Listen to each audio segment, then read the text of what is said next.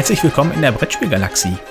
Heute wieder in trauter Dreisamkeit mit André und Mono. Hallo, ihr beiden. Hallo. Hallo. Und mir, dem Dominik.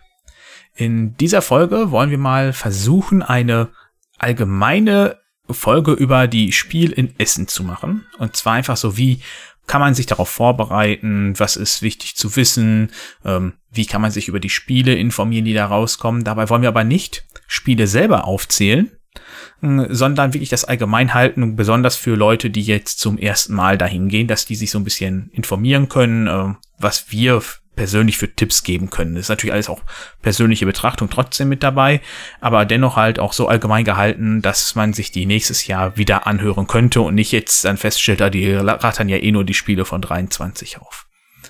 Bevor wir soweit sind, wollte ich mal kurz auch mal ein bisschen Rückmeldung oder Danke für die, das Feedback zur Quizfolge machen. Die ist jetzt vor ein paar Tagen erschienen.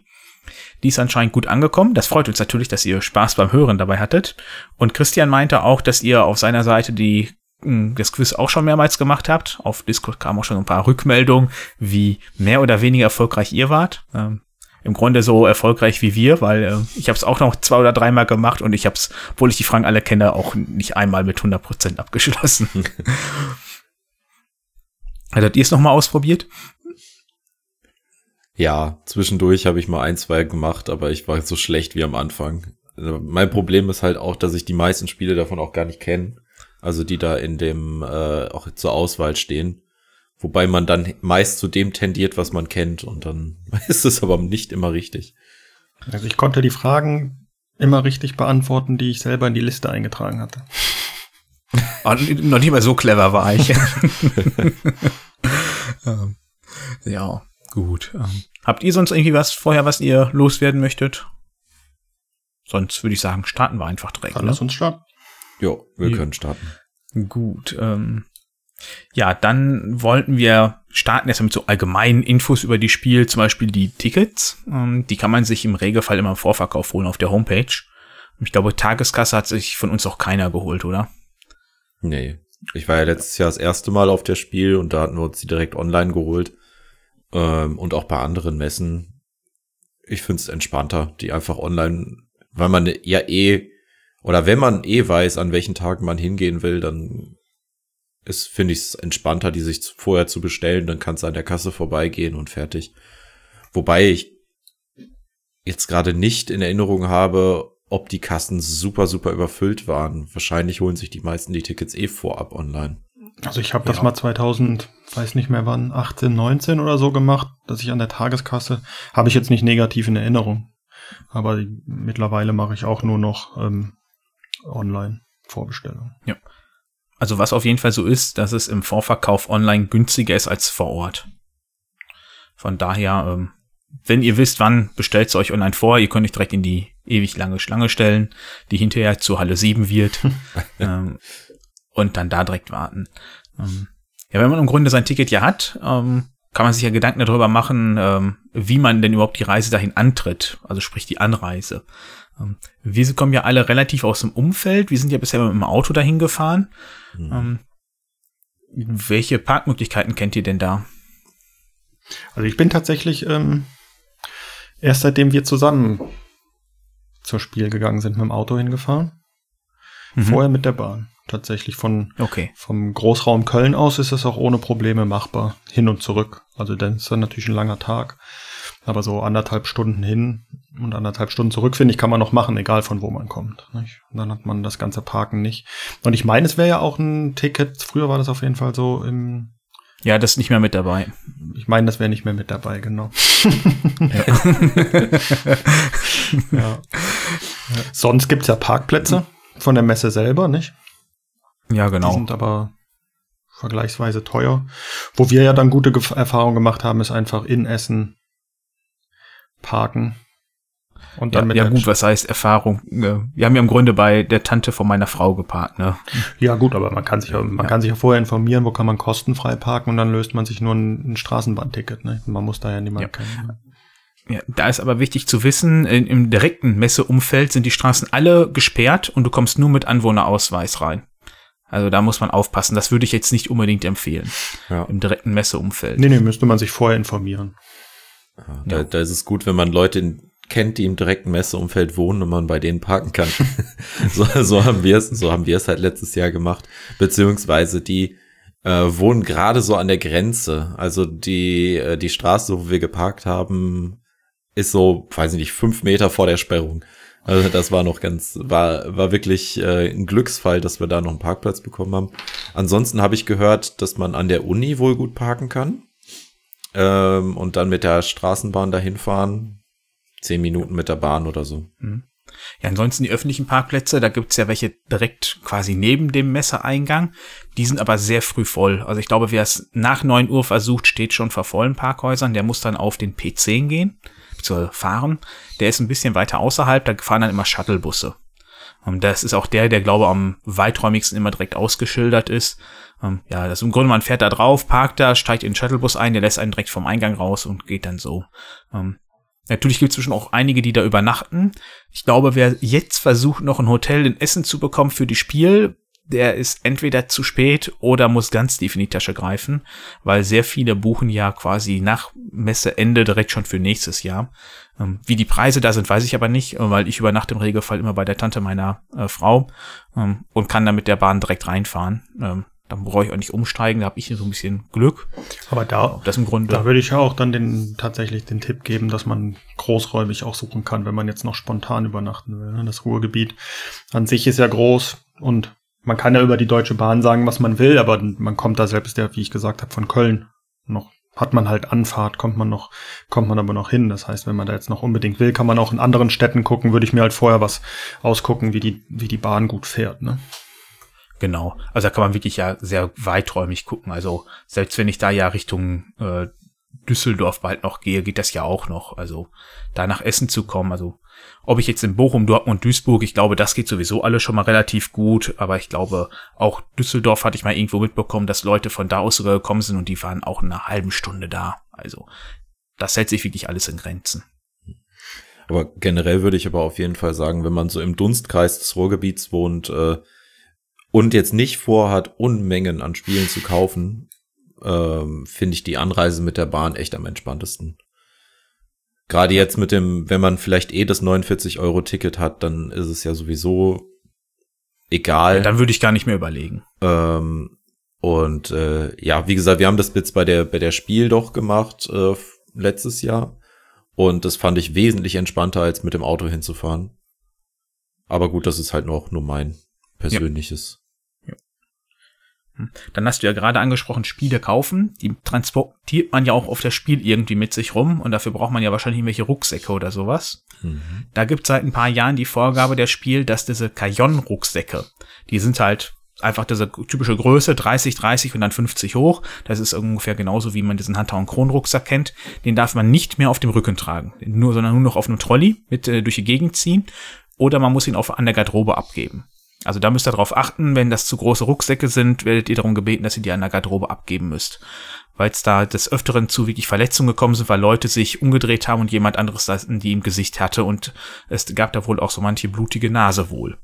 Ähm, also darauf achten, wenn ihr normalen kleinen Rucksack nehmt, um ein bisschen was essen und zu trinken da reinzupacken, ist das alles überhaupt kein Thema.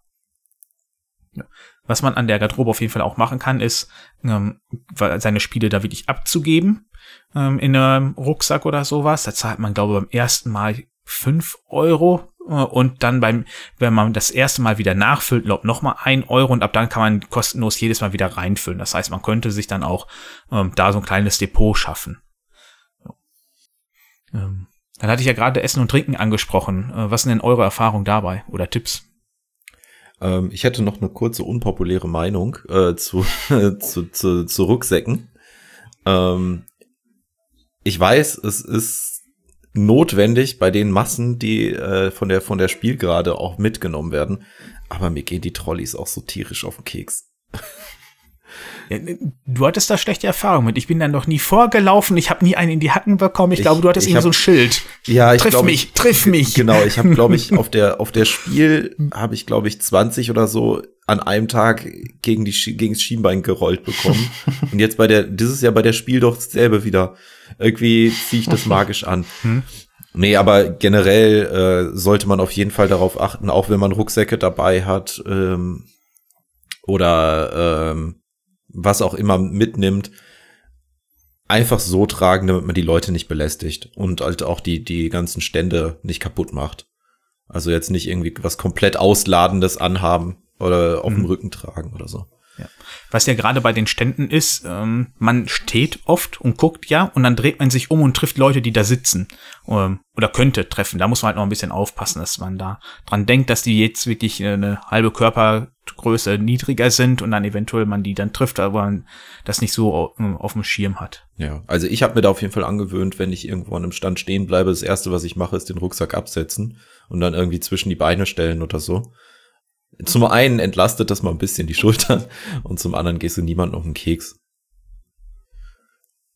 Aber gut, jetzt äh, zur, zur Kleidung, ne? Hattest du. Nee, Essen und Trinken. Ah, Essen und Trinken, Entschuldigung. Ja. Ähm, also ich nehme mir immer was mit äh, so seine so eine Grundlage mit, aber ich komme auch leider nicht drum herum, mir auf der Messe was zu kaufen, weil es riecht dann leider doch immer zu verführerisch.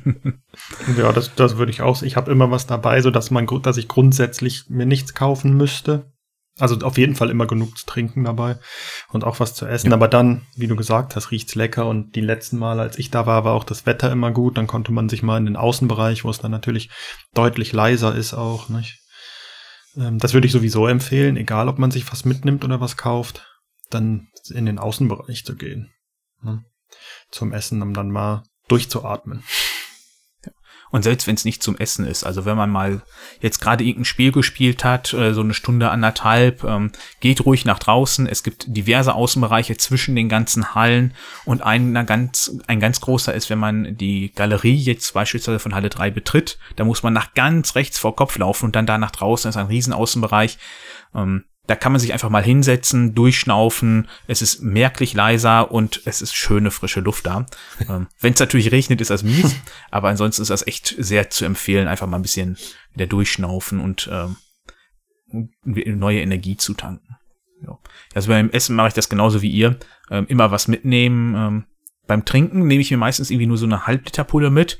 Und äh, wenn ich dann das Getrunkene zwischendrin mal wegbringen muss, äh, dann fülle ich die da kurz am Wasserhahn wieder auf, weil ich keine Lust habe, da irgendwie zwei Kilo auf dem Rücken die ganze Zeit mit rumzuschleppen oder so. Ja. Und man braucht ja auch noch Platz im Rucksack für den eventuell ein oder anderen Kauf. ja. wenn, wenn man stilles Wasser mag, dann ist es auf jeden Fall in Ordnung. Äh, bei mir ist das ja eher nicht so der bin, Fall. Ich Bin ich auch kein Riesenfan von, aber bei sowas ist mir das egal und irgendwann treibt es der Durst auf jeden Fall. Ja, das ein. stimmt auch. Dominik hat seinen Soda-Stream im Rucksack. ja. Also was auf jeden Fall so ist, Essen gibt es genug, auch Auswahl. Gut, überwiegend ist es halt das Fastfood-Zeugs, ähm, aber es ist nicht günstig, das muss man halt auch sagen. Also da ist man halt ganz schnell bei, für irgendein Gericht bei 10 Euro oder sowas. Ähm, das ist halt mittlerweile halt leider der Fall. Aber wenn man keine Lust hat, den ganzen Tag sein mitgebrachtes äh, Stullenbrot oder äh, mühselig zurechtgeschnittenes Gemüse zu essen, ähm, ist das dann doch irgendwann dann mal eine Wahl. Ja, ich meine, für mich ist das natürlich auch einfach ein Event oder ein Ausflug, ne? Und dann bin ich auch bereit dafür auch mal was für eine Schweinerei was Geld auszugeben.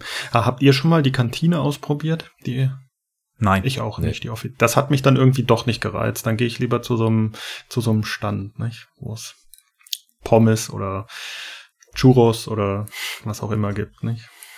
Ja, also beim Geld sehe ich das auch ähnlich. Weißt du, also bei mir ist es so, ich habe oft ein Budget irgendwie von um die 300 Euro mir gesetzt für die gesamte Messe. Und wenn ich dann da jetzt 10 Euro für das Essen oder selbst wenn es dann hinter insgesamt 30 sind ausgebe, ähm, ja, wird es vielleicht ein Spiel weniger, aber man nimmt eh viel zu viel mit, von daher. Ja. Ähm, Essen, Trinken haben wir abgehakt, Rucksäcke, Tickets. André hatte eben schon Kleidung angesprochen. Was meinst du denn mit mhm. Kleidung? Weil, äh, dass wir bekleidet dahin gehen, ist ja, glaube ich, jedem klar, hoffe ich mal. ja, und, und dass man irgendein Fan-T-Shirt anzieht, ja sowieso. Man muss ja sein Nerdtum irgendwie äh, kundgeben. ähm, Nee, also aus eigener Erfahrung auf jeden Fall ähm, entweder dicke Jacken, also wenn es wirklich kalt werden sollte, dicke Jacken an der an der Garderobe ablegen oder halt erst ganz drauf verzichten, wenn es irgendwie geht, weil das hatte ich letztes Jahr das Problem, ähm, dass es nicht ganz so schönes Wetter war und ich bin da die ganze Zeit mit der Jacke rumgerannt und dann hatte ich auch noch einen Pulli an und den Pulli habe ich dann irgendwann in den Rucksack gesteckt und dann war da kein Platz mehr drin. Deswegen, das sieht so ein Rattenschwanz hinter sich her. Deswegen vorher überlegen, äh, draußen mag es vielleicht ein bisschen kühler sein, aber in den Messerhallen ist es teilweise bullenheiß. Ja, da kann man auf jeden Fall immer mit dem T-Shirt, also ich würde da immer nur mit dem T-Shirt rumlaufen in dem Messer. Also ich bin sogar, äh, gut, also mein Wärmeempfinden, äh, das ist äh, komplett gestört, behaupten andere. Ich finde, das ist vollkommen normal. ähm, also ich könnte auch mit kurzer Hose bald schon rumlaufen. Also es ist auf jeden Fall warm und obenrum kurz, finde ich, ist eigentlich bald schon muss. Außer man ist da jetzt wirklich so drauf, dass man das auch bei 25 Grad lang anzieht, dann nicht. Aber grundsätzlich ist es da wirklich jenseits in 20 Grad drin und da ist auf jeden Fall T-Shirt vollkommen ausreichend. Ja. Ansonsten habe ich eben noch mal nachgeschaut. Also Cosplays sind auch erlaubt, wobei ich da relativ wenig gesehen habe. Ja. Die hatten Bisher. sogar in den letzten Jahren immer kostenlos Eintritt, wenn die als Cosplayer angekommen sind. Finde ich auch echt cool, um ehrlich zu sein. Irgendwie wertet das so eine Messe auch noch mal ein bisschen auf, wenn Mhm. es gut gemacht ist. Wenn er jetzt einfach irgendeinen in der Typ in so einem 10 Euro Stormtrooper-Anzug rumläuft, finde ich das jetzt nicht so geil. Ja. Aber teilweise sind diese Kostüme ja auch äh, Zehntausende Euro wert und das finde ich dann, Mhm. finde ich dann aber auch irgendwie eine schöne Wertschätzung der Messe, wenn man dann sagt, ja, ihr kommt da kostenlos rein. Ja, genau. Wie kommt man überhaupt rein? In die Messe. Du meinst jetzt die Eingänge, die es Ja, gibt, genau. ne? Ja, ja. ja, da gibt's ja einmal die normale, das ist, glaube ich, bei der Halle, ähm, an Hallen 1 und 3, das sind äh, West und Nord. Und seit ein paar Jahren gibt's noch den an der hm, Halle 8, das ist dann der Osteingang. Und das ist eigentlich, glaube ich, bald der, der am meisten genutzt wird, weil der hat ganz einfach den Vorteil, dass man da quasi reingeht, lässt sein Ticket scannen und die Halle 8 wird dann quasi als Wartebereich genutzt. Hm. Oder war das die Halle 7? Eine von den beiden. Auf jeden Fall, Die letzten beiden Hallen werden gar nicht genutzt. Und da kann man die dann halt, äh, wartet die ganze Menge da drin, ähm, bis es dann aufgeht. Also man steht da, wenn man ziemlich zügig eigentlich im Trockenen und auch schon im Warmen, was eigentlich auch wieder dafür spricht, dass man sich nicht ganz so warm anziehen muss. Hm. Und bei den anderen beiden, ja, da gibt's halt so kleine Foyers, aber ähm, bei den Mengen, die da halt hin wollen, sind die auch relativ zügig voll. Ähm, Also ich kann eigentlich mal den an der Halle 8 mittlerweile gut empfehlen. Das ist mal schön, vor allem, weil man dann da schon im Trocknen steht und es sich alles erstmal noch so ein bisschen verläuft. Ja, da gehe ich auch seit langem schon nur noch hin. Und man, man sollte sich auf jeden Fall im Klaren sein, dass man entweder sehr früh da ist, dass man äh, schon vor, auf jeden Fall vor äh, Öffnung der, der Hallen da ist, um einen Platz zu bekommen. Oder wenn man, wenn man das nicht schafft, dass man dann vielleicht erst eine Stunde später kommt. Weil das Problem hatten wir letztes Jahr auch. Wir waren relativ knapp dran und ähm, sind halt von einem Eingang zum anderen getingelt, weil dann war der voll, dann war der voll. Ja, die hatten uns irgendwie rübergeschickt aus irgendwelchen Gründen, obwohl da nichts war. Das war irgendwie merkwürdig. Ja, Ja, also das war letztes Jahr nicht so gut organisiert, aber wie gesagt, da, da würde ich jetzt mittlerweile dann schauen, schaffe ich es, sehr früh hinzugehen, dann ist cool. Und wenn ich es nicht schaffe, ja, dann setze ich mich noch mal irgendwo in einen Café und trinke mal eben einen Kaffee, bevor ich Mhm. reingehe. Ja. Um Also das man einfach sollte, ein bisschen glaube, entspannter ja. zu haben. Also früh heißt, glaube vor 9 Uhr sollte man Mhm. da sein oder spätestens um 9, wenn man recht früh oder früh in der Schlange stehen möchte. Und ansonsten würde ich sagen, peilt man vielleicht so Viertel nach zehn an, dann ist der Großteil schon drin, dann ist man auch relativ zügig danach. Das ist, hängt auch ein bisschen davon ab, wie gallig ist man auf irgendein besonderes Spiel. Muss ich das sofort spielen? Weil, ähm, wenn man mal auf der anderen Seite stand und das zum ersten Mal miterlebt, wie dann auf einmal wirklich Leute an dir vorbeirennen, äh, das ist total verrückt. Aber mm, was ich auch immer mal ganz gut finde, ist, wenn man halt schon, sagen wir so, relativ früh da ist und man dann äh, sieht, wie die Spannung steigt und sich dann irgendwann die Tore öffnen, nicht? Und dann, dann geht's los. Und bei den Spielespielen äh, oder so, da muss ich ja sagen, das hat sich in der letzten Zeit, aber vielleicht auch, weil ich mich da mehr damit beschäftige, manchmal ein bisschen, äh, hatten ja Verlage dann so Listen, wo man sich eintragen kann, zu welchen Uhrzeiten man spielen will. Und selbst wenn man sich beeilt hat, waren die dann schon alle voll. Ne? Hat man so ein bisschen das Gefühl, Ja. dass die, die anderen Verlage sich da schon eintragen oder die Mitarbeiter. Ja, das hat ja, äh, das ist ja wie mit dem Verkauf vor 10 Uhr. Es gibt ja einmal die Content Creator, die früher reinkommen, natürlich alle, die bei irgendwelchen Verlagen arbeiten. Die kommen früher rein und manche Verlage haben die Listen dann schon hängen, dann können sich die Leute eintragen und teilweise auch die Spiele kaufen. Ähm, Da gibt's halt verständlicherweise von den normalen Besuchern, also ist nicht böse gemeint, ähm, dann Kritik daran, dass die Sachen dann ausverkauft sind oder die Listen voll, was ich vollkommen nachvollziehen kann. Auf der anderen Seite muss man aber denken, besonders bei den Leuten, die da arbeiten, ähm, wenn die jetzt halt von 10 Uhr bis 14 Uhr eine Schicht haben zum Arbeiten, ähm, wann sollen die sich denn dann bitte schön eintragen in die Listen? Die müssen es ja quasi vor 10 Uhr machen, weil die müssen um 10 Uhr an ihrem Arbeitsplatz sein. Das gleiche ist zum Kaufen. Wenn die wissen, okay, das ist begrenzt, die müssen es vor 10 Uhr machen, weil sie dann selber arbeiten. Ähm, ist natürlich aber auch trotzdem eine doofe Sache für alle, die normal da reinkommen erst und dann kaufen möchten. Das ist halt so ein zweischneidiges Schwert, was halt irgendwie, wo jeder Verlag selber wissen muss, wie er damit umgeht, ne? Ja, es gab doch dann noch, es gibt auch Verlage, die machen direkt für, oder da konnte man das schon online machen, ähm, für die, für alle Tage auf einmal. Und dann gibt's ja aber auch Verlage, die machen für jeden Tag neu, nicht? So dass man Genau. Dann, Ja. welche, welcher war das? Mein, nee, Mind Clash, Mind Clash Die Games, machen- die hatten das für alle Tage gemacht. Genau, und wenn man ich. da dann das nicht hatte, dann muss man halt zugucken. Was aber, das wollte ich auch noch sagen, ähm, bevor aber nicht, dass wir abdriften, dass man sollte einfach nicht enttäuscht sein, wenn man mal was nicht spielen kann. Ne? Man kann dann immer zugucken, wenn andere spielen und dann kann man häufig auch Fragen stellen, die, die, die Arbeitskräfte, die da rumlaufen, auch inhaltliche Regelfragen und so weiter. Hm, Ja, oder auch die, die ja wirklich da selber spielen, Genau. einfach ansprechen. Im Regelfall sind die alle hilfsbereit und beantworten Fragen und mit, von ihren bisherigen Eindrücken, die sie da haben, von den paar Minuten dann. Genau, also da kann man dann trotzdem auch sich guten Eindruck von Spielen verschaffen, ohne sie zu spielen. Mhm. Was da noch ein schönes Angebot ist, ist der Versandservice. Habt einer von euch den mal genutzt und kann da mehr, genauer was sagen? Nee, bisher auch nicht. Weil wir, Da aus, aufgrund der räumlichen Nähe und da man sich ja dann doch schon einigermaßen zurückhält, äh, war das bisher nicht notwendig. Dann erkläre ich das einfach mal kurz. Es gibt immer irgendwo einen Ort, da ist irgendein äh, Versanddienst-Service. Da kann man seine Spiele hinbringen. Man bucht- sagt, okay, ich hätte jetzt gerne diese Kartongröße, kauft das Ganze, bezahlt dann da ein paar Euro mehr, als das normale DHL-Paket kosten würde. Packt, dann wird das immer da reingepackt und irgendwann sagt man, pass auf, Paket ist voll, macht zu und dann schicken die das einfach einem direkt nach Hause.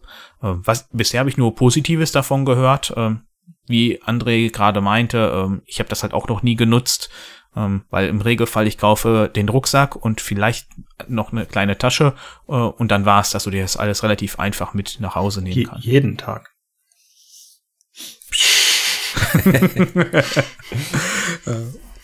ja. Nee, ich denke, das ist vor allen Dingen auch für Leute gedacht, die von weiter weg kommen oder mit, mit dem Flugzeug oder wie auch immer anreisen oder auch von weiter weg mit der Bahn, wo man dann halt nicht so viel transportieren kann. Nicht? Ja. Wobei ich auch schon gesehen habe, ich glaube, das war wirklich auf meinem ersten Spiel, dass neben mir jemand, das war gerade ein Gang, wo es ein bisschen leerer war, hatte so einen riesen Reisekoffer mit, legte ihn auf den Boden, machte den auf. Da drin war ein kleinerer Koffer, machte den auf, packte Spiele da rein und machte beide wieder zu. Es scheint auch eine valide Taktik zu sein, einfach Reisekoffer direkt voll zu machen und die dann äh, mitzunehmen. Wobei ich mich frage, was das denn zur Not an Gewicht kostet, wenn du die mit im Flieger hast. Weil man muss ja bedenken, die Messe ist wirklich international. Ähm, klar, es sind viele Deutsche da. Ich würde auch mal behaupten, der Großteil ist deutsch. Aber da laufen genauso gut Besucher aus den USA, aus äh, Asien und sonst wo rum. Und äh, die werden die Spiele ja auch wieder mit nach Hause nehmen möchten, wollen. Hm. Und wenn wir ja schon beim Kaufen sind, gibt's ja noch die ganzen Vorbestellungen der Verlage. Ähm, also, ja, was heißt, alle, alle Verlage machen es gar nicht, manche ja, manche nein. Ähm, ich glaube, wir haben das mehr oder weniger alle schon mal genutzt. Ne? Ja, ich habe das, glaube ich, einmal benutzt. Wäre aber auch gar nicht nötig gewesen. aber da war dann, das war dann auch so ein bisschen der Spaß, die Vorbestellung zu machen. Hm. Also grundsätzlich finde ich das immer eine schöne Aktion, wenn der Verlag sagt, hier kannst du vorbestellen. Manche sagen, du musst sofort bezahlen. Andere sagen, du bestellst halt vor und hast dann Zeit bis beispielsweise Samstag 12 Uhr das abzuholen. Danach geht's in freien Verkauf. Man weiß, man hat's reserviert, kann sich dann einfach irgendwann abholen und muss nicht in die Schlange stellen. Ähm, es gibt natürlich jedes Jahr irgendwelche Hype-Spiele, ob gerechtfertigt oder nicht, sei erstmal dahingestellt. Und äh, das ist dann teilweise, ich, selbst wenn der Verlag genug hat, aber da sind teilweise Schlangen, da stehst du dann eine halbe Stunde oder Stunde an. Ähm, da kann Mono ja auch noch so ein kleines Leid plagen von vorletztem Jahr, wie Als er da bei Hans zum Glück Als ich stand. mich für euch angestellt habe. Ja, Dann habt ihr, bin ich dir auch immer noch dankbar für. was habt ihr nochmal? Dann habt ihr in der Zwischenzeit Baumkronen gespielt, nicht? Und Ja, ich glaube, es waren zwei kleinere Spiele, die wir gespielt haben, während du da noch nicht mal, du standest ja immer noch, als wir zu dir gekommen sind. Ah, wofür Ja. was? Ach, du wolltest ähm, Ultimate Ra Railroads haben, nicht? Genau. genau, das hattest du Und mir mitgebracht. Genau. Die Erweiterung. Ja. ja. Ja, dann wisst ihr jetzt auch, bei um welchen Verlag es geht. Ja, ist ja auch nicht verboten. Das hat tatsächlich relativ lang, die hatten halt mit, mit Ultimate Railroads vor allen Dingen letztes Jahr dann auch was, was viele Leute sich kaufen wollten, nicht? Das war vorletztes Vorletztes Jahr. Jahr, schon. ja. Ich war letztes Jahr nicht, deswegen Ja. ist das für mich immer letztes Jahr, ja. Ja, okay, gut. Sei dir verziehen. Das letzte Mal, genau. Ja. Ja. Aber das ist ja zum Beispiel auch mal ein, ein Hinweis, den man einschieben kann, wenn man in einer Gruppe unterwegs ist und das einem nichts ausmacht, kann sich einer mal für alle anstellen, ne? Während die anderen Genau. sich noch ein bisschen umgucken und dann wechselt man sich mal ab. Hm. Also sprichst du noch ein interessantes Thema, was ich gar nicht auf dem Schirm hatte. Ähm, würdet ihr eher in Gruppe oder beziehungsweise mit mehreren alleine schon dahin gehen oder lieber alleine? Also ich war bislang immer in, in Gruppe nur. Aber jetzt, ich glaube, große Gruppen sind eher unpraktisch. Ja, mit Gruppe meine ich jetzt ab zwei. Ja, so zwei bis vier. Ich war mal, ja, zu viert war das meiste tatsächlich. Ich denke, das ist, dann findet man auch, also man, die Messe in Essen ist ja auch keine Messe, wo man viel spielt, nicht? Oder wo das darauf ausgelegt ist. Aber mit vier findet man noch was, was man spielen, dass man gut spielen kann. Ne? Wenn man alleine ist, geht's natürlich besser. Ja, auch nicht ja immer, ne? Weil oft stehst du dann da alleine und dann kommt wieder eine, die nächste Vierergruppe und sagt, ja, wir wollen jetzt aber spielen, dann hast du wieder keinen Platz. Ne? Also ich glaube, alleine kannst du Glück haben, ich glaube, da musst du spontaner sein. Mit Vieren bist du natürlich recht festgelegt und zu zweit findest du dann auch noch mal recht häufig einen Platz. Ja, okay, stimmt. Also ich war bisher auch nur, also letztes Jahr jetzt meine erste Spiel gewesen, da waren wir ja zu dritt.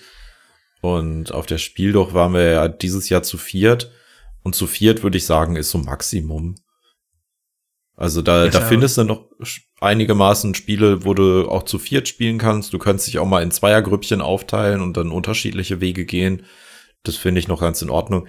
Ganz alleine wäre ich, glaube ich, nicht der Typ für. Das wäre mir irgendwie dann doch klingt jetzt falsch, aber das wäre mir dann irgendwie zu langweilig. Ich glaube, alleine, da war ich auf meiner allerersten da, da bin ich aber wirklich im Grunde nur gezielt zu Ständen gelaufen und wusste einfach, was ich kaufen möchte.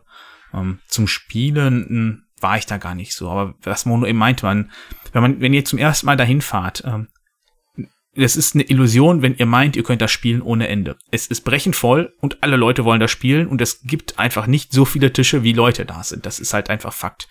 Und gerade bei den ganzen Hype-Spielen, da müsst ihr teilweise einfach wirklich warten, bis ihr einen freien Tisch habt oder einfach pures Glück haben. Aber im Regelfall, so machen, habe ich das immer gemacht, man guckt und äh, hat vielleicht ein Spiel, was man unbedingt mal spielen möchte, dann läuft man da vielleicht zwei oder dreimal am Tag vorbei ähm, und ho- hofft auch, dass man Glück hat, aber im Regelfall setzt man sich dahin, wo gerade einfach Platz ist und ist einfach flexibel und lernt auch dann einfach mal vieles Neues kennen, man, was man gar nicht auf dem Schirm hatte. Ja, das finde ich tatsächlich auch immer interessant, ne? dass man sich ja einfach mal irgendwo hinsetzt und was ausprobiert. Man muss die Spiele und man sollte die vielleicht auch nie zu Ende spielen. Das ist, also das machen, macht Ja. man ja meistens nicht, weil das dann zu lange dauert. Aber da lernt man vieles kennen, was man nicht auf dem Schirm hatte. Das ist ganz interessant. Ob das dann gut ist, sei dahingestellt. Aber das finde ich auch. Ja. Äh, den Punkt mit nicht zu Ende spielen, den würde ich gerne mal kurz ein bisschen weiter ausführen. Also es hängt einfach damit zusammen, es sind viele da und alle wollen das spielen. Viele Verlage sagen auch direkt, wir haben hier eine verkürzte Variante, ähm, die einen, einen schnelleren Einstieg gibt oder man hat irgendwie so das erste Viertel schon mal vorweggenommen, dass man mehr, mehr weiß, worum es wirklich geht. Aber denkt einfach an die anderen Leute, die vielleicht schon neben euch stehen und warten. Und wenn das gerade ein Spiel ist, was zwei Stunden oder länger dauert, spielt vielleicht die Hälfte, bis ihr sagen könnt, okay, das ist was oder nicht. Man hat ja relativ zügig einen Eindruck, ob es gefällt oder nicht. Ähm, macht Platz für die anderen. Jeder ist dankbar dafür, wenn er äh, einen Tisch bekommt. Ja. Ähm, ja. Da könnte man nur direkt dran an zu dem nächsten Punkt angehen. Wie voll sind denn die Tage so? Was sind eure Erfahrungen? Wo hat man am ehesten Glück zu spielen oder wie voll ist das andere? Ich glaube, da kann Mono jetzt mehr sagen als André, der ja nur einmal bisher da war. Ja, tatsächlich bin ich mir da unsicher. Also früher dachte ich immer, der Donnerstag ist gut. Aber dann hatte ich jetzt auch mal ein paar Jahre, wo ich das Gefühl hatte, war dann doch nicht so. Ich kenne jetzt auch nicht die offiziellen Zahlen mit den Besuchern. Mhm. Was auf jeden Fall nicht gut ist, denke ich, ist der Samstag. Dass der relativ voll ist. Der Sonntag wiederum könnte gut sein. Nicht? Vor allen Dingen der Sonntagnachmittag. Wenn man keine Spiele kaufen will, unbedingt nicht. Aber dann ist schon Mhm. man merkt ja, dass sich dann, je weiter die Messe fortgeschritten ist, immer mehr ausverkauft Notizen an den Ständen breit machen. Ja, das stimmt.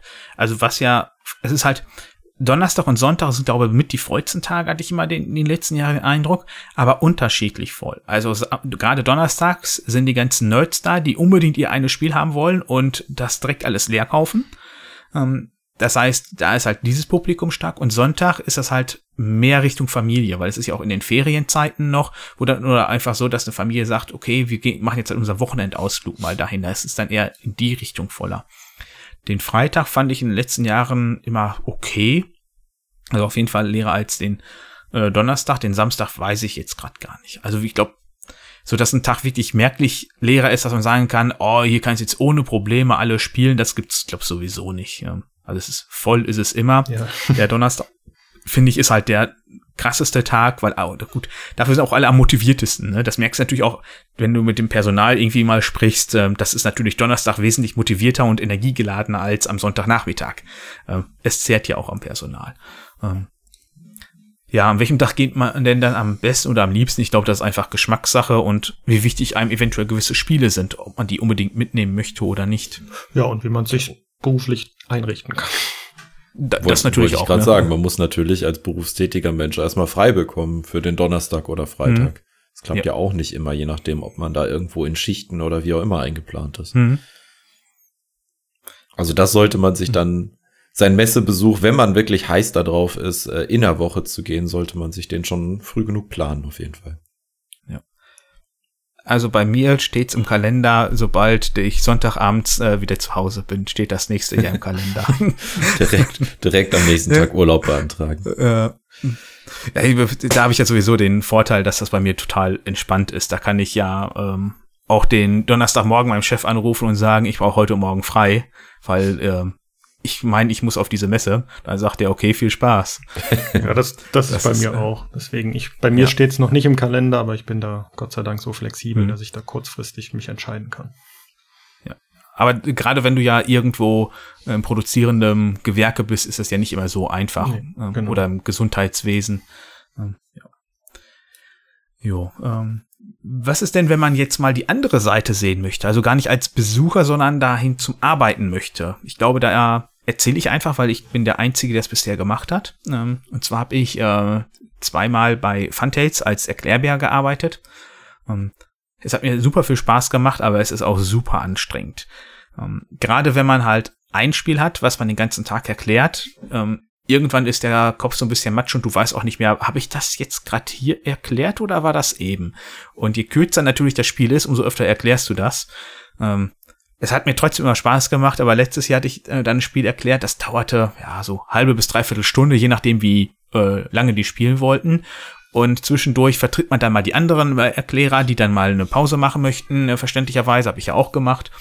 Und wenn du dann auf einmal anfängst, an drei Tischen das zu erklären und du gar nicht mehr zur Ruhe kommst, dann wirst du echt Matsche in der Birne. Aber es ist einfach super spaßig. Es ist ein richtiges Erlebnis, mal die andere Seite zu sehen, weil dass man mal durch die leeren Hallen gehen kann, weil man ja früher reinkommt. Das ist einfach, das ist wirklich ein cooles Erlebnis. Du läufst da durch, kannst mal mit den anderen in Ruhe quatschen, kannst es in Ruhe angucken. Hm auf der anderen Seite natürlich abends, wenn die alle rausstürmen und du dann in Ruhe nochmal mit dem anderen am Stand sitzt. Ähm, Sonntagabends gibt's meistens äh, nochmal ein kleines Dankeschön vom Verlag aus. Ähm, super Erlebnis, kann ich wirklich jedem empfehlen. Die letzten Jahre gab's dafür immer auf der Seite der Spiel so einen, einen Bereich, wo man sich angucken konnte, welche Verlage suchen denn noch Personal. Oder wenn ihr einen Verlag habt, wo ihr wisst, der sagt mir einfach super zu von seinen Spielen, da möchte ich gerne erklären, schreibt die einfach an. Also, also die werden, irgendeine Rückmeldung werdet ihr garantiert bekommen, behaupte ich jetzt einfach mal.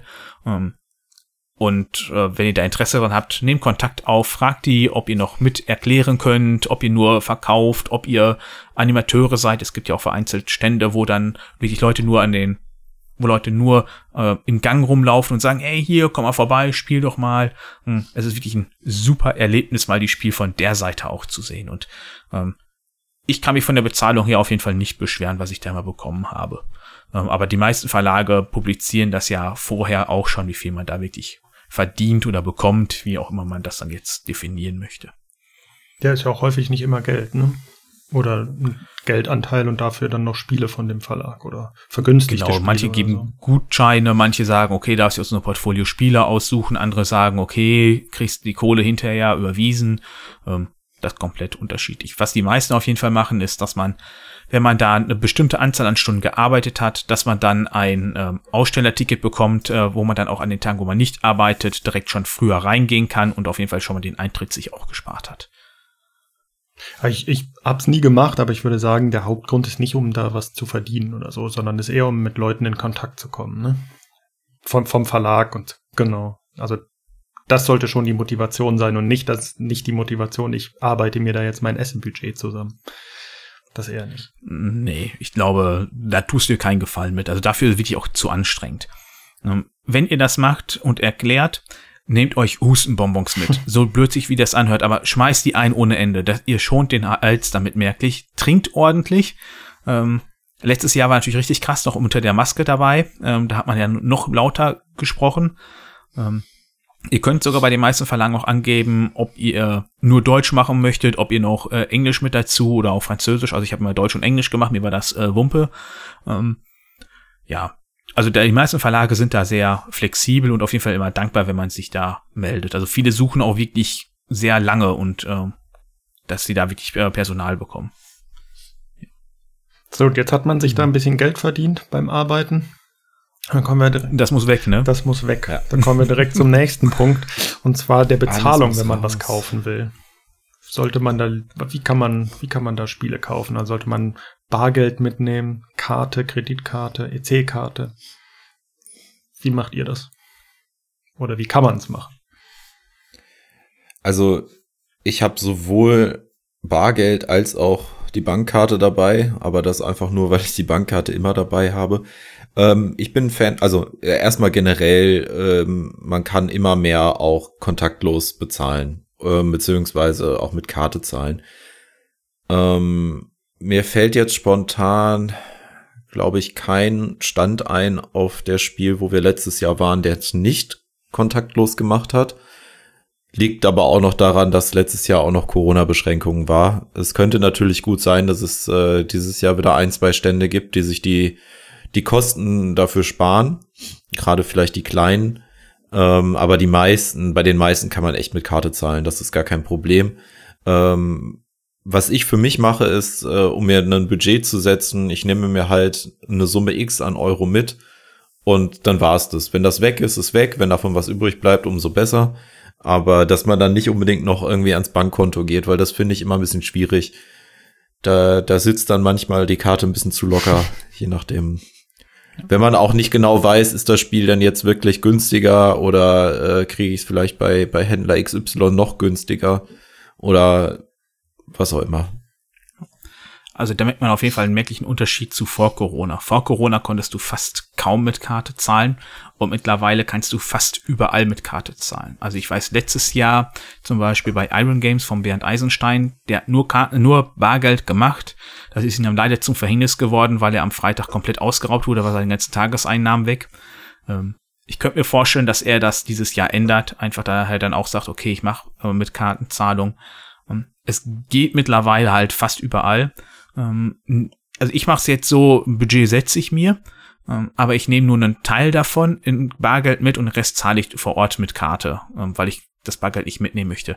Wenn euch das Bargeld ausgeht, müsst ihr im Regelfall nach draußen gehen. Irgendwo da sind Banken in der Nähe, weil die in der äh, Messe selber, die sind wenig verwunderlich relativ zügig leer. das sagt, das schreibt die äh, Spiele auch jedes Jahr auf ihrer Homepage.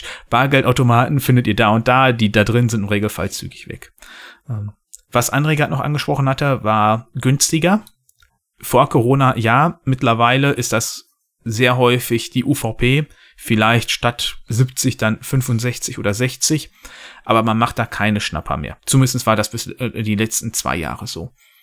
Von daher, wenn ihr sagt, okay, das Spiel interessiert mich, das reizt mich, aber ich weiß, wenn ich es jetzt online bestelle, habe ich es oder beim Händler meines Vertrauens vor Ort kaufe, habe ich es in äh, einem Monat vielleicht später oder nur ein, zwei Wochen.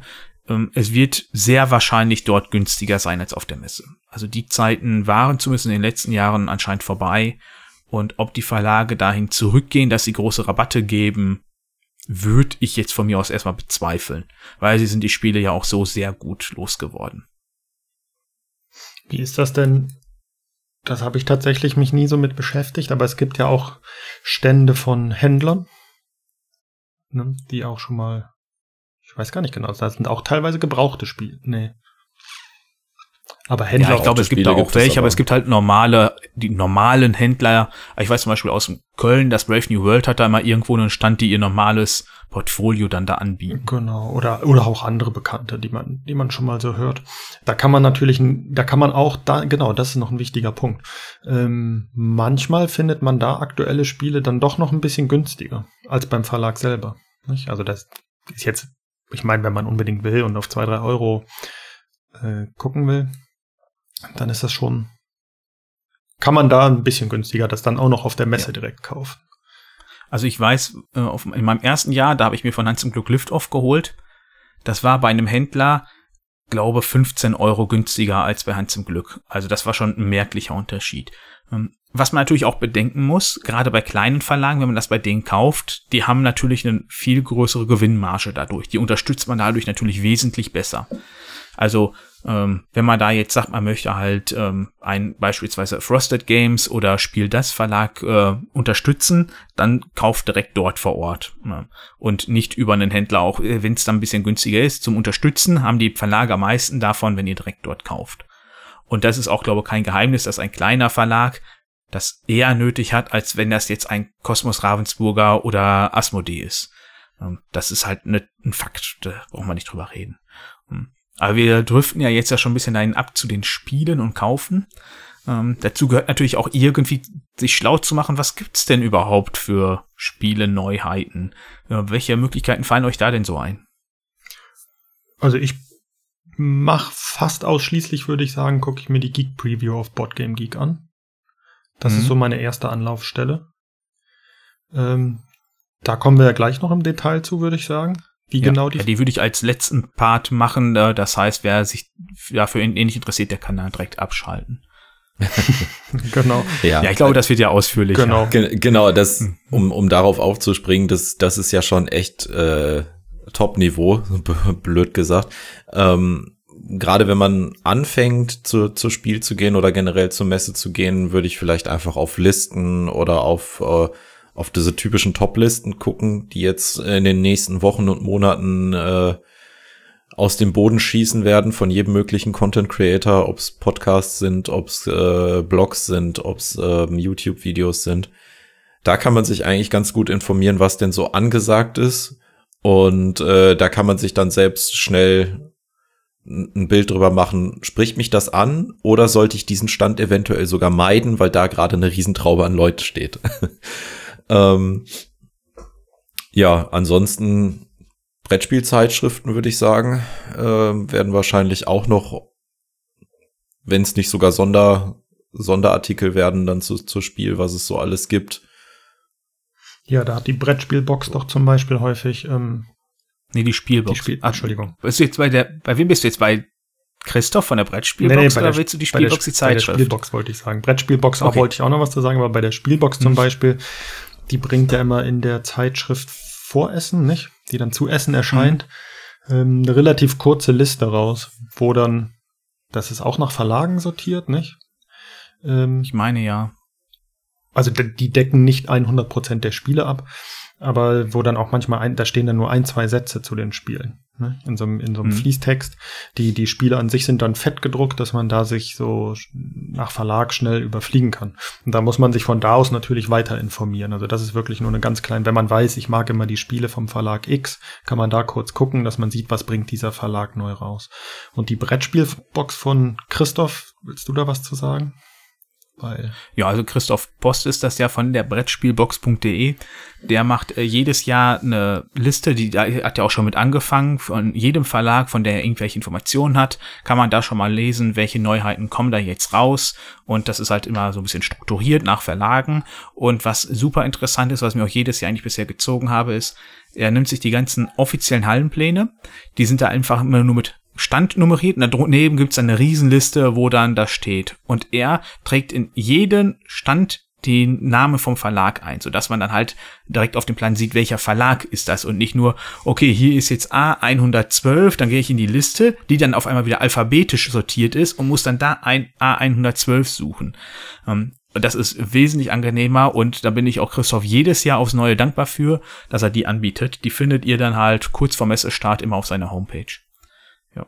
Und zu der Zeitschrift, die Mono eben angesprochen hat, seit diesem Jahr kooperiert er der Nostalde Verlag wieder mit dem März Verlag und die werden das am Messeeingang direkt verteilen, diese Broschüre. Da kann man sich dann halt auch nochmal direkt ein bisschen informieren.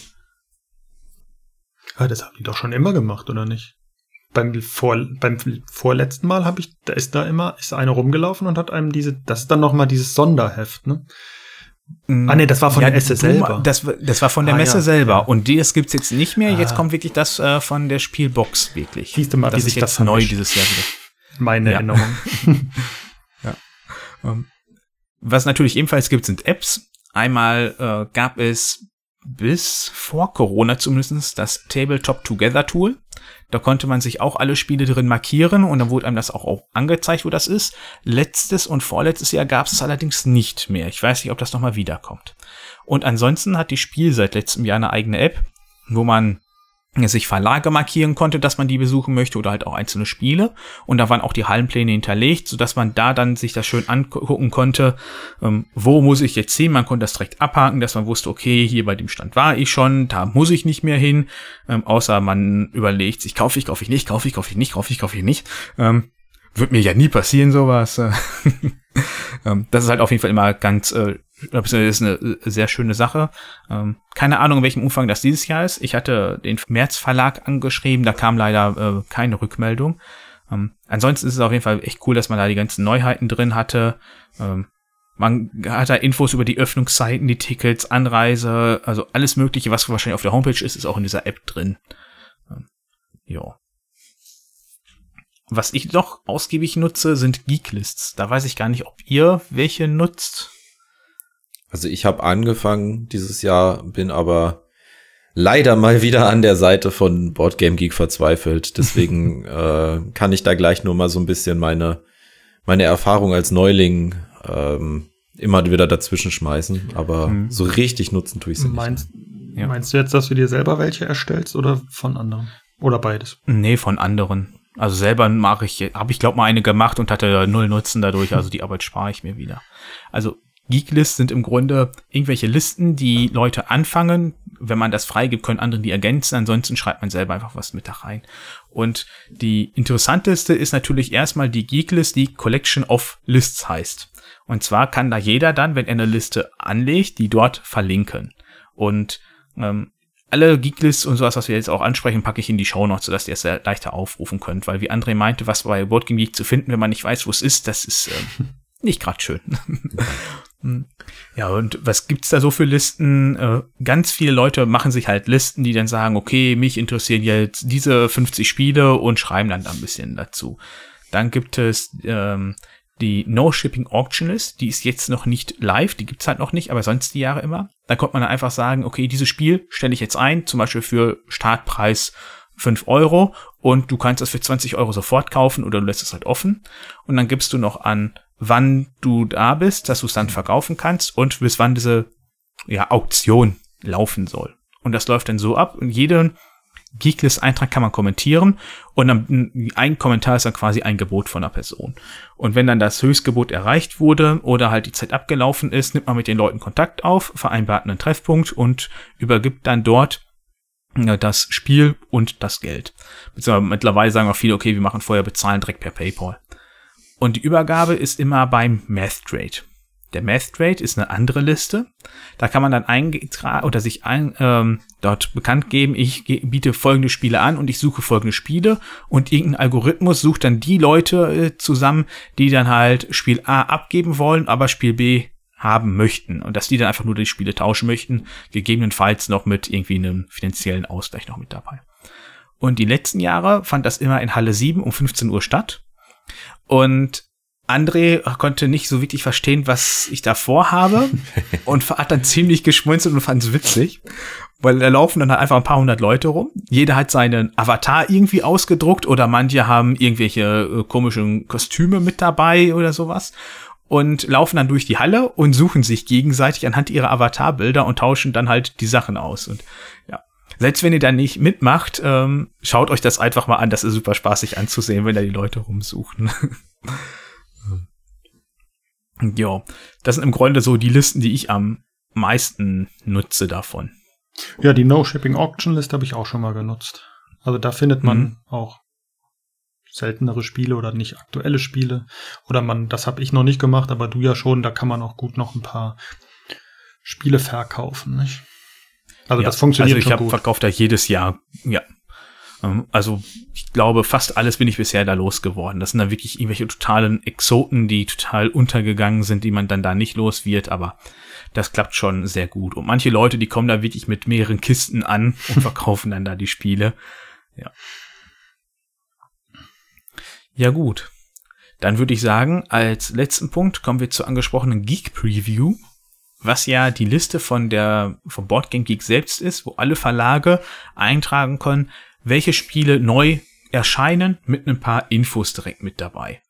Also sprich, da steht dann im Regelfall, äh, nicht im Regelfall, da ist immer mit dabei der Name, die Spieleranzahl, die Spielzeit, ab welchem Alter, wann es erscheinen soll, einen Preis ist meistens mit dabei oder ob es nur eine Demo ist. Und dann sind da halt eine, ein Kurztext mit dabei. Im Regelfall ist das ein Einzeiler, worum es da grob geht. Das Cover ist abgebildet, ne, ein paar Mechanismen und halt dann die wichtigsten Buttons überhaupt, wo ohne, ohne die die Liste auch keinen Sinn machen würde, ist dann Not Interested, Undecided, Interested und Must Have, wo man dann direkt klicken kann.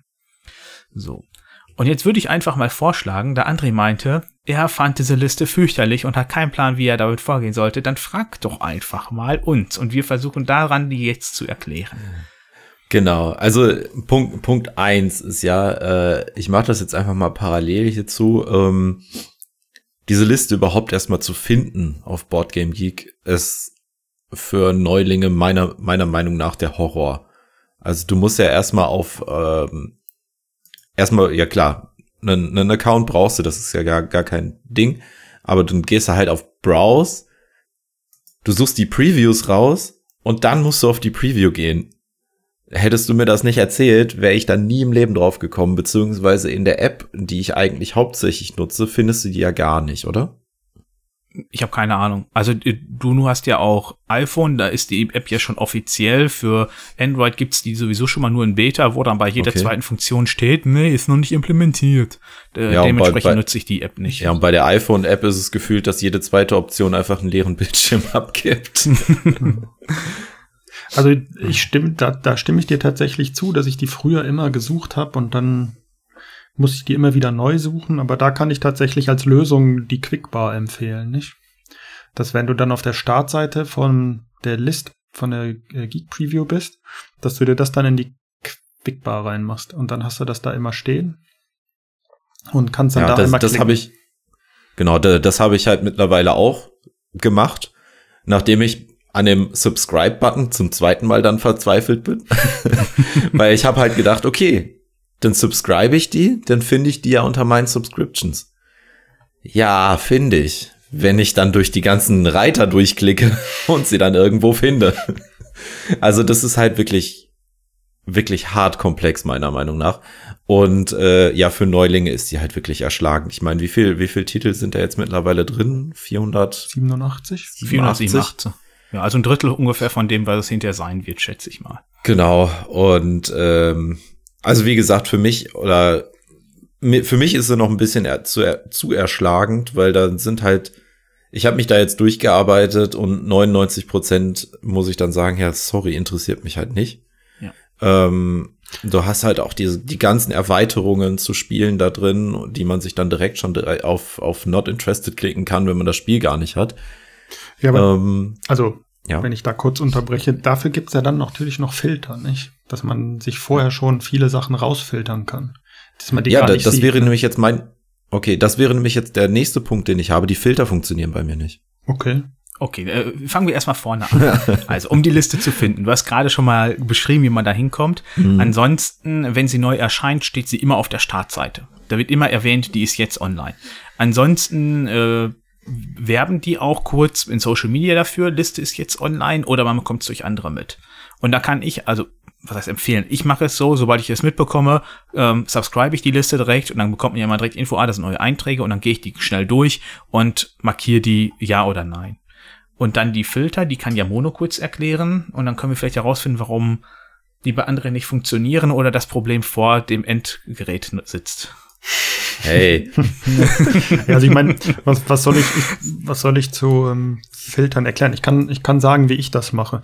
Also du hast ja diese Prioritäten, die du schon genannt hast, von äh, Must-Have bis Not äh, nicht priorisiert. Ich sag's mal auf Deutsch einfach, not prioritized. Ähm, und danach filter ich erstmal nicht, ne? sondern ich gucke mir andere Sachen an. Was ich zum Beispiel immer mache, ich ähm, möchte mir keine Demos angucken. Also nur Spiele, die ich auch, wenn ich will, kaufen könnte. Das heißt, ich setze einen Haken bei Availability, das nur for sale sein soll.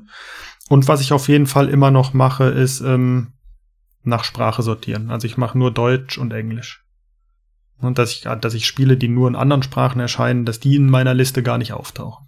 Und dann kann man noch nach Mechanismen und so weiter sortieren oder auch nach Verlagen.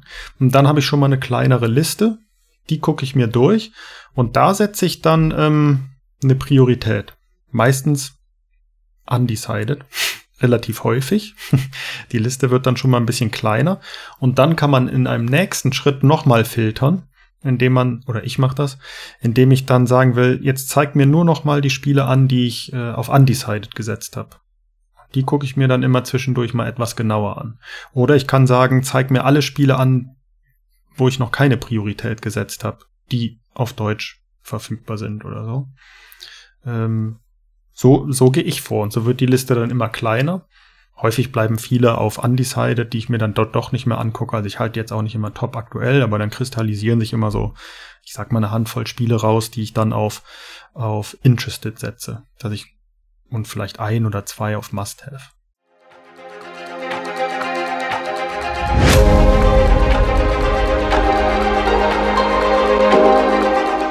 Also wir haben jetzt gerade kurz ein bisschen mit bei André geschaut, das scheint irgendwie ein Technikproblem zu sein, warum auch immer. Ähm, bei Mono und mir klappt das ohne Probleme. Ich habe auch noch nie Probleme mit gehabt. Ich nutze die Filter ebenfalls, wobei ich ähm, direkt auch schon immer alles mir anschaue. Ähm, Monu, du hattest ja gerade irgendwie so gesagt, dass du gewisse Sachen einfach direkt ausfilterst und gar nicht markierst. Ich setze wirklich das, was mich interessiert, immer auf Not Interested, damit ich da nicht irgendwie welche drin habe, wo ich dann hinterher denke, oh, hier musst du noch was anschauen, weil du dann noch äh, die nicht priorisiert hast. Ja, wie meinst du das? Also du. Ich hätte dich so verstanden, du markierst nicht jedes Spiel mit Not Interested. Ähm, sondern du sagst, äh, ja, da musst du ja alle also, Spiele, bei allen Spielen was klicken. Ja, mache ich auch. Ah, okay. Nee, ich mache dann zum Schluss, ja. filter ich nach der Priorität, aber wähle nicht not prioritized aus. Das heißt, dann habe ich alle Spiele, die ich angeklickt habe, sozusagen eine, eine positive Auswahl. Du machst dann die negative Auswahl. Ist auch egal, aber ja, nee, das hatte ich auch mal so wie du gemacht, aber das war mir tatsächlich zu anstrengend, dann auf allen zu klicken, nicht, ja, aber das ist ja auch Geschmackssache, völlig egal. Ja. ja, also das geht halt bei mir relativ gut, weil äh, seit die Liste online ist, habe ich die äh, äh, subscribed und das heißt, da kommen am Tag vielleicht mal so fünf bis zehn neue Einträge und da bist du relativ zügig damit durch. Wenn du jetzt alles auf einmal machst, ist natürlich so viel Arbeit. Ja, ich mache es mehr so in Intervall. ich ja. mache dann immer so 100 ja. Spiele auf einmal. hm. Ja. ja. Ähm. Ansonsten haben die Spiele oft auch einen Link mit dabei, wenn man die vorbestellen kann, wo man das machen kann. Und später ergänzen die Verlage auch gerne mal, wo die ihren Stand genau haben. Und dann kann man direkt schon mal sich das markieren. Man kann die Liste sich dann ja auch hinterher ausspucken lassen als CSV-Datei. Und dann kann man die in Access selber noch mal ein bisschen anpassen. Ähm, für mich ist auch nicht Must-Have gleich Must-Have. Ähm, also ähm, für mich ist das einfach nur so eine Priorisierung, wie stark ich da vielleicht mir das wirklich angucken möchte. Das kann man ja natürlich selber für sich dann nochmal entscheiden, wie man die Bewertung dann selber nochmal sagt. Man kann natürlich auch sagen, man priorisiert äh, nicht jedes Spiel, sondern not interested ist dann einfach Kategorie 4, wie wenig einen das interessiert und was gar nicht markiert wurde, fällt hinten runter. Das kann man ja selber schauen. Hm. Ja, dann hat man jetzt im Grunde die Filterfunktionen. Ähm, äh, ja, Mono, du wolltest irgendwie was zu Fallen sagen, also wo man drauf reinfallen könnte oder sich blenden lassen kann? Ja, Fallen würde ich das nicht bezeichnen, aber es gibt ja noch auf der Liste das äh, Daumen-Hoch-Symbol, wonach man auch sortieren mhm. kann. Also man kann sich die Liste ja, sagen wir, man setzt Filter oder auch nicht, dann kann man sich ja die Liste sortieren lassen, zum Beispiel nach dem Verlag, Titel oder halt auch nach dem Daumen-Hoch-Symbol oder der Hotness. Und da würde ich immer sagen, muss man ein bisschen aufpassen. Nicht? Da gab es in den letzten Jahren dann immer Spiele, die äh, sehr weit oben erschienen sind, weil halt einfach da die Community der Verlage viele Daumen gegeben hat. Ne? Da ist vor allen Dingen spanische Spiele oder spanische Verlage. Ja, also momentan ist ja auch schon wieder was von Devir auf eins. Das ist halt auch wie jedes Jahr. Das ist halt, ja, interessant, dass die Devir-Spiele immer jedes Jahr weit oben sind und auch recht früh sehr viel oder sehr viele Daumen schon bekommen haben. Hätte ich, hätte ich jetzt nicht gedacht, ist das wirklich so, dass auch bei denen, ja. dass es, äh, dass man sich mehr oder weniger Likes kauft? Anscheinend ja. Also wenn du jetzt siehst, die ja, Platz eins ist bei 465, zwei 426, drei 376 und dann vier auf einmal 263. Hm. Also die sind schon deutlich abgesetzt. Ähm, klar, es sind jetzt auch alle schon mal Verlage, äh, die viel oder stark ziehen und viele Fans haben. Aber es ist halt auch auffällig, dass jedes Jahr die gleichen Verlage immer ganz oben mit dabei sind und ähm, da vielleicht nicht unbedingt dann was drauf machen. Also grundsätzlich, ich finde es auch wesentlich interessanter, ähm, da mal zu gucken, was haben die kleinen Verlage mit dabei, die vorne gar nicht auftauchen. Also ich sortiere mir das gerne da mal danach oder ich gucke auf der äh, Most Wanted äh, Geeklist, die gibt's dann auch, da wird dann halt einfach äh, zusammengeguckt, was Most Have und die meisten Daumen hat und dann irgendwie danach sortiert. Und da sage ich dann zum Beispiel, okay, die Top 200, die interessieren mich gar nicht, sondern ich gucke erst, was danach äh, Leute interessiert. Dann entdeckt man vielleicht auch mal so einen kleinen Schatz. Ähm. Ja, ansonsten die Geek Preview, ähm, ich finde sie sehr hilfreich, ähm, dadurch, dass man halt so filtern kann und man direkt den Übersicht hat und man kann natürlich auch direkt dadurch äh, zu Boardgaming auf die Seite gelangen, sich die ganzen Infos nochmal rausziehen dass man auf einen Blick direkt schon mal Sachen sieht. Also wenig verwunderlich, wenn bei mir Corporate äh, steht, äh, ist der Knopf dann meistens von Not Interested gedrückt worden. Ähm, ja, äh, wie Mono bei Demo klicke ich auch direkt da drauf, weil ähm, eine reine Demo, dann sollen die das Spiel erstmal in Ruhe fertig entwickeln und dann kriegt man sowieso noch genug davon mit. Ähm, ja, ähm, wie geht ihr denn überhaupt vor? Weil äh, bei dieser Menge muss man ja sonst noch irgendwelche Sachen filtern. Äh, interessiert euch Name, guckt ihr nur nach dem Cover, guckt ihr nach den Mechanismen. Das sind ja auch noch so kleine Tricks, wie man da vielleicht vorgehen könnte. Also ich bin da tatsächlich sehr optisch und gucke zunächst mal aufs Cover. Oder andersrum gesagt, wenn kein Cover eingestellt ist, gucke ich es mir nicht an. Das kann ich auf jeden Fall sagen. Das gibt's ja auch bei dem einen oder mhm. anderen Spiel. Schon mal kann sein, dass es nachher aktualisiert wird, aber dann hat's das Spiel schon mal nicht geschafft. Bei mir. Ähm, dann lese ich mir, das finde ich eigentlich ganz gut, das ist ja auch noch nicht la lange, dass die diesen Zweizeiler Text dazu haben. Also ich glaube vielleicht zwei, drei, vier Jahre oder so. Ähm, lese, dann lese ich mir das durch, gucke kurz die Mechanismen und wenn ich dann denke, ja, interessiert mich, dann kann man das ja noch aufklappen. Dann steht die Spielbeschreibung da. Dann fange ich an, das durchzulesen. Und wenn ich dann immer noch denke, ja, also dann manchmal. Dann kaufe ich. Nee, genau. Nee, manchmal breche ich dann schon nach zwei, drei Zeilen ab und denke mir, nee, interessiert mich doch nicht. Oder wenn es mich bis zum Ende interessiert, dann gehe ich, dann setze ich es meistens auf Undecided und oder gehe direkt auf die Boardgame Geek Seite oder so. Hm, also ich mache das im Grunde eh nicht, vor allem wenn das Cover mich schon gar nicht anspricht. Ähm, oft erkennt man da ja schon das Thema und wenn das Thema nichts für mich ist, dann ist das auch direkt raus. Was ich aber auch immer wieder mache, ist, wenn ich einfach mal jetzt sage, okay, wir haben jetzt noch zwei Wochen bis zum Spiel und so viel kommt ja häufig dann nicht mehr, ähm, dass ich dann mir nochmal diese Listen angucke, äh, wirklich, was ist denn jetzt wirklich gerade am angesagtesten und gucke dann nochmal durch, ob ich irgendeins vielleicht mir durchgegangen ist oder so. Ich mir denke, oh, vielleicht wirfst du da doch nochmal ein Auge drauf. Weil ähm, so wie ich das mache, das ist halt auch relativ zügig. Äh, Cover, okay, interessieren mich die äh, Mechanismen, ja, nein, und dann entscheide ich schon. Also das mit Aufklappen mache ich vielfach gar nicht oder glaube eigentlich nie. Und da kann natürlich auch schon mal was durchgehen, was im Grunde aber auch nicht dramatisch ist, wenn einem da was durchgeht, weil wir hatten ja auch eben die ganzen anderen Kanäle, ähm, da die Spiele, die dahinter in der Hotness weit oben sind, sind auch bei den ganzen anderen Kanälen ja vielfach weit oben. Und wie ist das dann bei euch? Dann habt ihr irgendwann eure Liste und dann arbeitet ihr die sklavisch ab auf der Messe oder ist die dann eh vergessen und man läuft einfach drüber, guckt sich Sachen an und läuft an einem Stand vorbei und denkt sich, ah ja, das war auf meiner Liste, das gucke ich mir mal an. Ja, also auf, auf meiner Liste erscheinen da eigentlich dann nur weiß, wahrscheinlich so zwei, drei Spiele. meist dann irgendwas Großes, was so entweder im Hype ist oder sehr viel ähm, auf anderen Plattformen schon, äh, schon, schon stattgefunden hat. Die versucht man sich dann natürlich anzuschauen, aber größtenteils lasse ich mich einfach treiben. Also da das jetzt dieses Jahr meine zweite Spiel wird, ähm, ich mache mir da keine Illusionen. Ich werde das nicht schaffen, da mich wirklich akribisch durchzuarbeiten. Deswegen, äh, ich genieße die Tage dann einfach auf der Messe, gucke, was kann man spielen, was, was interessiert mich vielleicht. Und wenn mir was durchgeht, dann hat's Dominik sowieso gesehen. ja. Also ich habe dann die Liste, die exportiere ich meistens dann auch als Excel-Datei, damit ich die dann nochmal mir nämlich schön als Hallenübersicht sortieren kann. Und dann versuche ich, beziehungsweise es klappt auch meistens recht gut, dann äh, sage ich mir eine der Hallen, wo ich halt reingehe und dann gucke ich erst in der Halle die Spiele, die mich interessieren. Aber ich laufe da dann meistens trotzdem Gang für Gang durch und gucke und dann weiß ich einfach, oh, pass auf, hier da vorne, da möchte ich gleich hin und gucken, aber bis dahin laufe ich erstmal da durch. Also, dass ich schon versuche, das, was mich interessiert, anzugucken.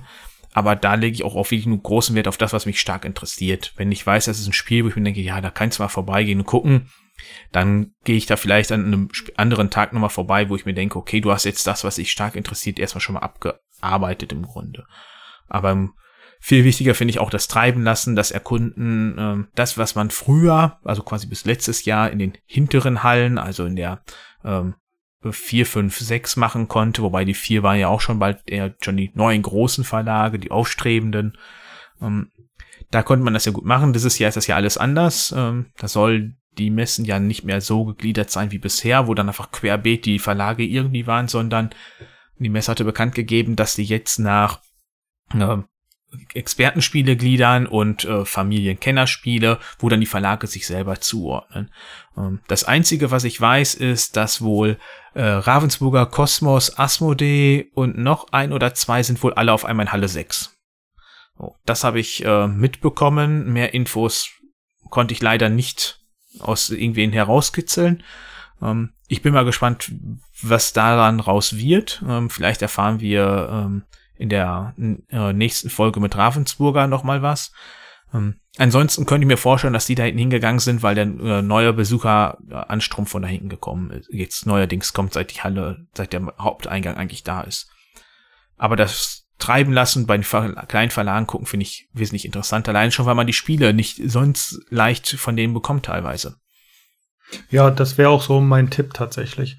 Also wenn, wenn ich Spiele habe von großen Verlagen, die mich interessieren und da ist eine Riesenschlange, dann denke ich mir, okay, das kann ich mir sowieso auch irgendwo angucken, hier besorgen.